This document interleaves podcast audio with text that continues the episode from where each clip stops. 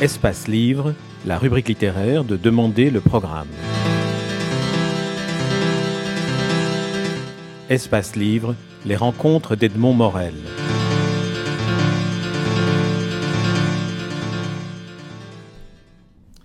Serge Branly, vous publiez aux éditions Jean-Claude Lattès le premier principe, le second principe, c'est le titre de ce roman qui, vient de sortir. Son préambule, le préambule de ce roman, est à l'image de tout le livre, époustouflant. Première phrase, Elle n'est pas encore morte. Elle, c'est la princesse Diana, dans ses derniers moments de conscience, après que sa voiture se fut écrasée contre un des piliers du tunnel de l'Alma, elle reconstitue tant bien que mal dans ses derniers instants ce qui a conduit à l'accident. Elle essaie de prononcer une phrase qui est, qui est étouffée tandis qu'on lui prodigue des soins en lui intubant un cathéter et le préambule s'achève sur cette phrase.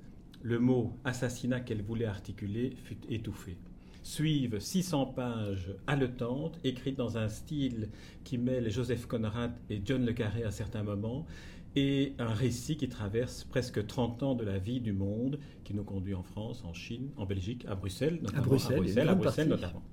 Alors, vous avez choisi de démarrer votre roman en donnant déjà une clé au lecteur.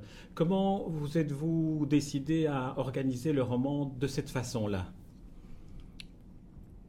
C'était un roman qui, court sur une longue durée, puisqu'on a, y a une partie donc sur les années 80, une partie sur les années 90, et euh, la fin qui se passe de nos jours. Euh, ce que je voulais, c'était euh, d'abord que tout ça soit mis un peu en miroir, donc ça fasse des, parties plus ou moins symétriques. Avoir un, narrateur qui, qui, au départ intervient comme une voix un peu bizarre, on se demande qui, mais qui parle, pourquoi est-ce qu'il dit nous, pourquoi est-ce qu'il dit je, qui est ce, ce, jeu absent mais en même temps terriblement présent. Et, on, finit, on ne comprend que dans la deuxième partie, euh, qui, est le narrateur, qui est donc l'enquêteur. Et, tout le livre, en fait, c'est le résultat de son, de son investigation. Et j'avais cette idée des deux principes. D'abord parce que bon, je ne suis pas du tout euh, porté sur, sur, la physique. Mais non, les deux principes, ils ont un avantage, c'est qu'ils sont totalement universels. C'est-à-dire que vous pouvez tout expliquer dans l'univers depuis le Big Bang euh, jusqu'à la désintégration euh, ultime qui, nous attend. C'est formidable. Il n'y a que deux principes très simples, euh, plus compliqués si on les examine avec les yeux d'un physicien, mais qui régissent tout l'univers et qui sont applicables à tous les échanges. C'est-à-dire que le, premier, principe parle des échanges de chaleur, énergie, travail, etc. mais ces échanges, ils valent aussi pour le commerce humain, pour les relations amoureuses, pour la politique dès qu'il y a un groupe, dès qu'il y a des entités, on peut les diviser encore froid, encore chaud. Euh, en Chine, on parle de yin et de yang, mais ça, revient à peu près à, la même chose. Et ça permet de comprendre comment les, gens se placent les uns, quels sont les, vampires des uns, les, éléments moteurs des autres, etc. Et le deuxième principe, euh, tout aussi universel, euh, parle du sens que prennent les choses. L'entropie, c'est le, désordre, c'est l'état de déséquilibre. Il, ne peut aller qu'en augmentant alors que l'énergie est, constante. Euh, ça, définit le temps. Euh, si vous voulez l'exemple qu'on donne toujours, c'est si vous prenez, si vous mettez un pétard euh, sous une cabane en bois, vous aurez un tas de fagots. Mais si vous mettez un pétard sous un tas de fagots, vous n'aurez pas une cabane en bois. On ne peut aller que, que, que vers des, fragments de plus en plus grands, une entropie de, de plus en plus grande. Donc mon narrateur se sert de ces deux principes pour décrypter les... euh, c'est un fonctionnaire. Hein. Euh, on a beau être agent secret, on est d'abord un fonctionnaire, on est dans un bureau, il analyse des, rapports, des, dépêches, des, documents, il fait des évaluations, il fait des notes, il fait des synthèses. Et pour sa propre gouverne, il se sert de ces deux principes pour comprendre ce qu'on lui propose. Par exemple, à un moment donné, euh, il s'aperçoit qu'il y a quand même une réaction, disons en termes thermodynamiques, encore très très chaude dix ans après qu'elle ait eu lieu.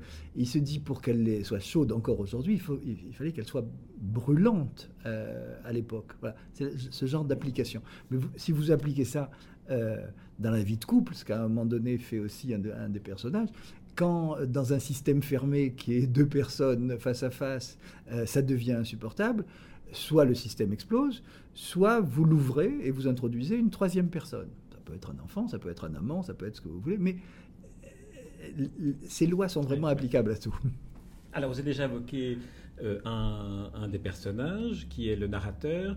C'est vrai que vous avez construit votre roman en titillant l'intérêt et la curiosité du lecteur par rapport à ce narrateur que l'on découvre par petites touches progressivement mhm. et qui finalement est un peu le deus ex machina de, l'ensemble du roman. Alors comment, comment vous est venu cette, euh, bah ce personnage-là d'abord, ce, point de vue-là pour le roman? Euh, si vous voulez, il y, a toujours le problème très douloureux de la euh, vérité. C'est-à-dire que je présente des faits qui sont dans toutes les mémoires, que tout le monde connaît. Il y a donc le suicide d'un premier ministre français. Au bord d'un canal. Voilà. L'accident mortel d'une princesse britannique sous le pont de l'Alma. Bon, tout le monde le connaît. Euh, mon narrateur peut apporter une vérité. Je ne sais pas si c'est la vérité. Euh, la vérité, cette vérité-là, celle qu'il va raconter, il la tient d'un des euh, comment dire protagonistes euh, du drame. oui, on saura tout à la fin du roman, on ne le dira pas.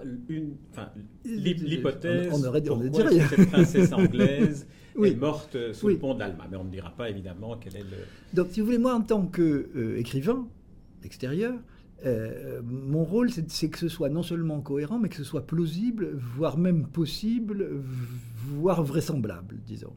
Mais euh, encore une fois, je suis au service de mes personnages, d'une histoire, et, eux, ce qu'ils vont raconter, c'est leur vérité. Comment eux ont, compris que ça s'était passé, euh, en quoi est-ce qu'ils se sentent coupables ou, victimes, et, c'est le témoignage d'un témoignage. Donc voilà, il fallait que je prenne des gants vis-à-vis de, la vérité, non pas encore une fois ni pour la trahir, ni pour la contrefaire, ni quoi que ce soit, mais simplement pour montrer la, relativité. Euh, un bon analyste, vous savez, euh, il sait très bien que ce qui fait la valeur d'une information, c'est la valeur de la source. Si la source est fiable, euh, et on les note, l'information a des chances d'être bonne. Donc voilà, c'est une évaluation de toutes les sources et de, donc de, de, de ces récits de ces deux drames, ou des explications pour, voir tout ce qui a précédé, parce que ce sont des enchaînements de cause à effet, euh, par quelqu'un de, logique et qui résonne en bon analyste, c'est-à-dire voyons. Donc la construction, elle a, suivi son propre, euh, sa propre méthode de pensée, c'est-à-dire euh, on voit, on trie, on crible, on voit ce qu'on garde, on voit qui est fiable et qui ne l'est pas. On élimine. Au début, par exemple, il élimine la, princesse du jeu parce que ça lui semble beaucoup trop gros que la mort de la princesse, il n'y croit pas aux théories du complot. Hein. Moi, je n'y crois pas trop non plus au départ. Euh, il n'y croit pas, donc il l'élimine en disant c'est beaucoup trop gros. Ça, c'est les thèses conspirationnistes. Mmh, mmh. Euh, ça, c'est pas possible. Ça n'arrive pas dans la vraie vie jusqu'au moment où il se dit, il part de ce, raisonnement, que si effectivement 99,9% euh, des, théories conspirationnistes sont, de purs fantasmes dus à la paranoïa ambiante, euh, ben, il reste 0,1%. Voilà. Il y a une des théories, parce que vous développez plusieurs théories, il y a le premier principe, le second principe, et puis alors, euh, moi j'ai découvert avec ravissement qu'il y a, enfin ravissement avec beaucoup de curiosité, qu'il y avait une théorie aussi Lincoln-Kennedy. Oui, C'est drôle que ce ne soit pas plus connu. Ah oui, non, dites-nous un peu, parce que vous racontez ça avec... Euh, euh, les, les, les, quelqu'un s'est amusé, je pense que c'est des, statisticiens au départ, à, voir, à, énumérer les invraisemblables coïncidences qu'il y a entre l'assassinat de Kennedy et celui de Lincoln. Et là, on n'est pas dans une conspiration humaine, on est dans une conspiration divine, parce qu'on ne voit pas qui, qui d'autre serait. L'histoire, avec un grand H. Voilà, hein. qui serait amusé à ça. Euh, le, plus simple, euh, Lincoln a, été tué dans un théâtre euh, fort, dans la loge Kennedy, etc. Kennedy a été tué dans une voiture Lincoln fabriquée par les usines Ford.